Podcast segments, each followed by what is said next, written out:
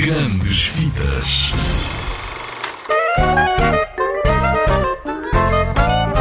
Olá, eu sou a Madalena.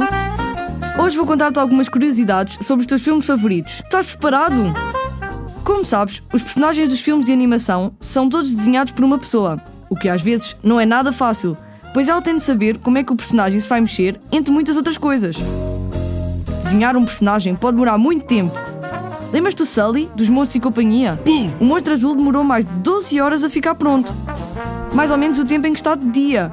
Para além disso, ele tem mais de 2,3 milhões de pelos, todos feitos à mão. Que paciência! Para além de ter muitos pelos, Sully mede 2 metros e meio e pesa 370 quilos.